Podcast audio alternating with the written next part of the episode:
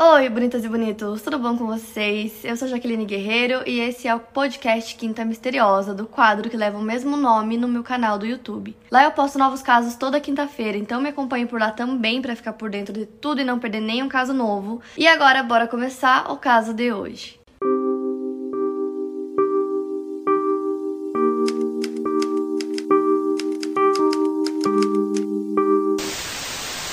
Mas antes de falar sobre o massacre em si, precisamos conhecer a pessoa por trás de tudo isso, que é o Jim Jones. James Warren Jones nasceu em Indiana, nos Estados Unidos, no dia 13 de maio de 1931, filho de James Turman Jones, um veterano da Primeira Guerra Mundial, e Lynetta Putnam. O pai do James sofreu grandes efeitos por ter participado da Primeira Guerra Mundial, então logo depois que ele voltou, ele começou a abusar muito do álcool. James não gostava do seu pai e o descrevia como um racista maldito que também fez parte do Ku Klux Klan. Enquanto sua mãe dizia que na vida passada ela foi uma mochileira que andava com um grupo de caçadores cortando a cabeça das pessoas. Ou seja, os seus pais não eram as melhores figuras para se inspirar na infância e na adolescência. Durante esse período, sem muitos amigos, ele passava a maior parte do seu tempo com livros, especialmente obras de Gandhi, Hitler, Marx e Stalin. E também lia muito sobre religiões. Sua mãe dizia ter dado à luz a um Messias. Eu acredito que chamavam ele de Jim e não de James, porque o pai dele já se chamava James e o pai dele era muito racista e apesar disso ele teve vários amigos negros. Porém, esses amigos dele, sempre que iam na casa dele, eram expulsos pelo pai. Inclusive, o Jim e a família dele moravam em um lugar bem específico dos Estados Unidos, que era conhecido como Cinturão da Bíblia, que era um lugar muito conhecido por ser concentrado por pessoas extremamente religiosas. Então, aos 12 anos de idade, o Jim já começou a fazer suas pregações, que se baseavam basicamente em maldições e nas pessoas queimando no mármore do inferno. Ele seguiu fazendo pregações desde então. Em 1948, os pais do Jim se separaram e ele escolheu ficar com a mãe. Então, no mesmo ano, ele e sua mãe se mudaram para Richmond, também em Indiana, onde ele concluiu seus estudos no mesmo ano. Já no ano seguinte, o Jim casou-se com Marceline Baldwin, que era uma enfermeira, em 1951 se uniu ao Partido Comunista, ano que ele também se mudou para Indianópolis, onde viveu durante uma década. Então, como eu disse, desde a sua infância, o Jim sempre se mostrou muito interessado é, em leituras de obras políticas e sociais, sempre demonstrou simpatia pelo marxismo e pelas reivindicações dos afro-americanos contra a segregação e a discriminação racial. Então, nessa época, o Jim começou a desenvolver suas ideias sobre ação política e também começou a a buscar uma expressão destas dentro da religião que ele pregava. Então, em 1952, o Jim entrou para a escola de pastores da igreja metodista. Ele ficou muito impressionado com a popularidade dos cultos e planejou usá-los para arrecadar dinheiro. Então, a partir de 1956, ele começou a coordenar grandes aglomerações religiosas e pouco a pouco Jim ia ganhando poder. Ele pregava por uma comunidade aberta, igualitária, que aceitava todas as cores e gêneros, todas as pessoas, assim, não tinha é, nenhum estereótipo, todas as pessoas eram aceitas e justamente por isso que assim em pouco tempo ele começou a ter os seus primeiros seguidores. Então o que ele pregava era o bem e a aceitação. Mas para isso ele exigia que todas as pessoas o seguissem e que também obedecessem uma série de coisas impostas por ele. Então, junto com a sua esposa Marceline, ele adotou três crianças de ascendência coreana, um menino negro e uma garota de sangue indígena, além de uma outra que era branca.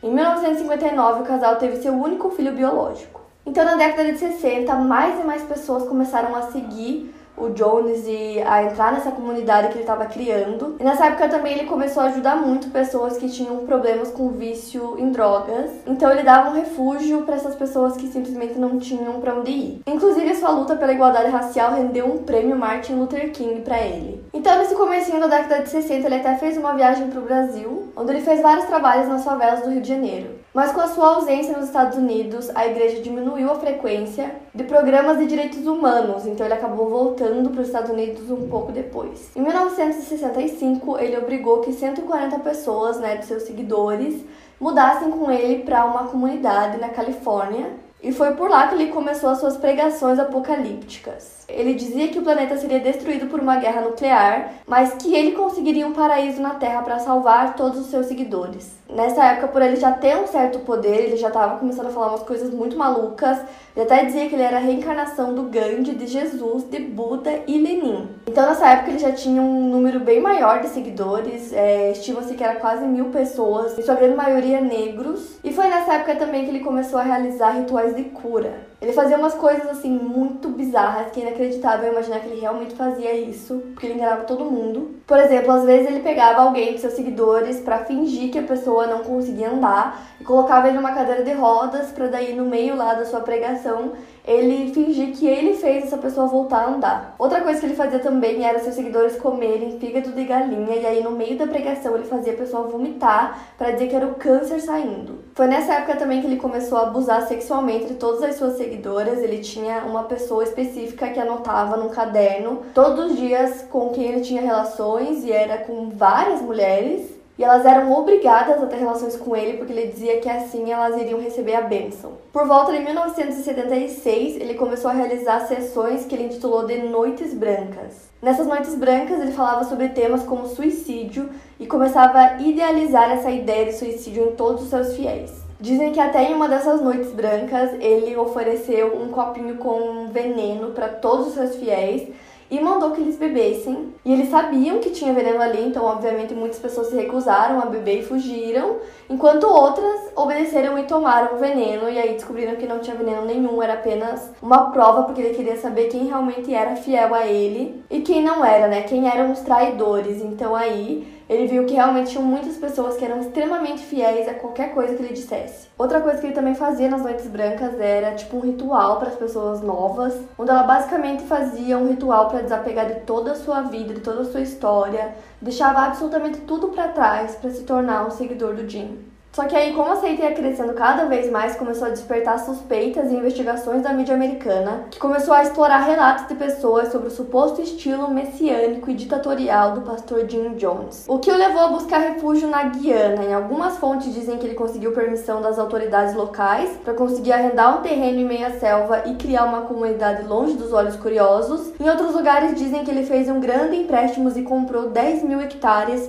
onde iria construir a sua comunidade. De qualquer forma, ele conseguiu fundar o seu vilarejo na República Cooperativa de Guiana. Isso era 1977, então Jonestown foi criada pelo pastor e fundador do Templo Popular, uma seita pentecostal cristã de orientação socialista, Jim Jones. 380 pessoas se mudaram para Jonestown junto a Jim. Lá tinha uma escola, bangalôs e um pavilhão central, além de espaço para que os habitantes plantassem verduras e legumes. Também tinha um templo que era o lugar onde eles faziam as noites brancas. O pastor e centenas de seguidores se mudaram para lá em meados de 1977. E a única forma de contato com o mundo fora de Jonestown era um rádio de ondas curtas. Existem muitos relatos de pessoas que sobreviveram a Jonestown que falam sobre como as coisas funcionavam por lá. Basicamente, o Jim promovia um regime ditatorial em Jonestown, onde ele criava milhões de regras e milhões de coisas e todo mundo tinha que obedecer rigorosamente a tudo que ele dissesse. Caso as pessoas não obedecessem, tinham punições severas e também várias pessoas que andavam armadas é, para impedir que essas pessoas fugissem. Então, a partir do momento que você entrou em Jonestown, você não sai mais. Além disso, como eu disse, a pessoa que quisesse entrar em Jonestown e fazer parte da comunidade tinha que abdicar de toda a sua vida, seus pertences, tudo para se dedicar apenas a Jonestown e ao Jim Jones. E com isso a pessoa ganhava o benefício de desfrutar de todas as coisas que Jonestown oferecia. Em poucas semanas, desde que foi criado Jonestown, já tinha cerca de 900 pessoas morando lá. E aí, como eu disse, tem várias histórias bizarras que as pessoas contam que viveram lá dentro. Por exemplo, eles contam que o Jones era extremamente controlador, então ele fazia com que as pessoas trabalhassem o dia inteiro, fazia com que as pessoas conseguissem comida, que cuidassem da horta e plantassem muitas verduras e legumes, cuidassem de toda a plantação. E ele também censurava qualquer informação do mundo exterior a Jonestown. Tinha só aquele rádiozinho e qualquer pessoa que saísse, por exemplo, para comprar comida e trazer comida é, para a comunidade, a pessoa não podia simplesmente assim falar nada do que estivesse acontecendo no mundo. Eles não podiam ter notícias sobre nada. E como ninguém podia ter notícia alguma sobre o que acontecia ao redor do mundo, o Jim começou a inventar um monte de histórias bizarras e todo mundo acreditava em tudo. Ele dizia que ele criou Jonestown assim afastado do resto das pessoas porque ele precisava de um lugar é, para ficar com seus seguidores, de um lugar protegido, porque a CIA estava atrás deles e queria matar todo mundo. Inclusive foi bem nesse momento que o Jim começou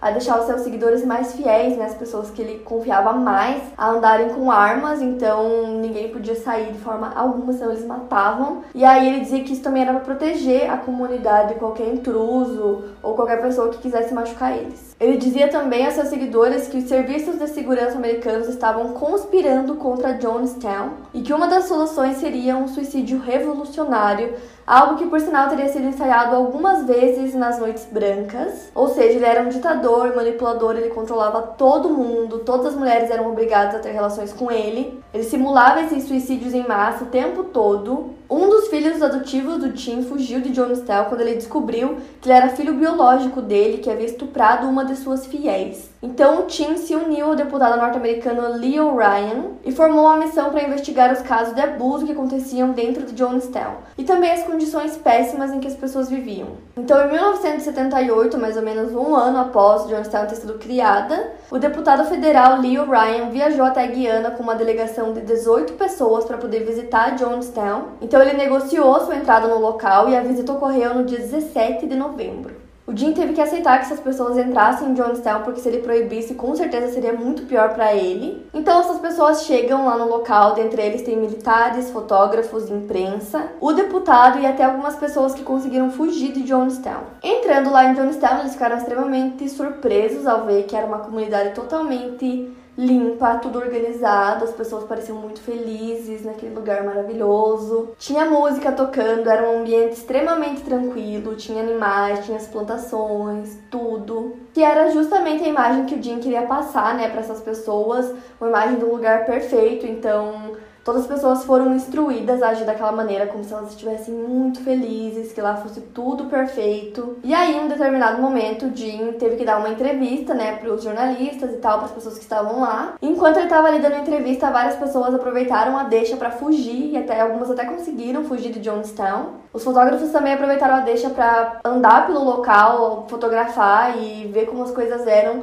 quando o Jim não estava por perto. E foi aí que eles encontraram várias pessoas em péssimas condições. Aqueles bangalôs que eles construíram eram, tipo assim, umas casinhas bem pequenininhas, tinha um número gigante de pessoas vivendo em uma casinha, então não cabia todo mundo, estava lá cheio de gente. Inclusive essas pessoas pediram ajuda para os fotógrafos, pediram para que eles levassem eles dali porque eles não conseguiam fugir, que se eles tentassem fugir eles seriam mortos. E aí o Jim percebeu o que estava acontecendo, inclusive ele percebeu também que várias pessoas que ele considerava seu braço direito, que trabalhavam lá diretamente com ele, também queriam fugir de Jonestown, que não aguentavam mais ficar lá. E a comitiva né, das 18 pessoas que foram lá para fazer as entrevistas e tal, iriam embora no dia seguinte. Eles foram até Jonestown com dois aviões, em um deles, eles colocaram as pessoas que queriam ir embora de Jonestown, e no outro, essas 18 pessoas que foram até lá. Então, fotógrafos, imprensa, o deputado. Porém, antes que eles conseguissem sair de Jonestown, um dos seguidores do Jim atacou o Ryan com uma faca. O Ryan até conseguiu escapar para o aeroporto improvisado que eles fizeram,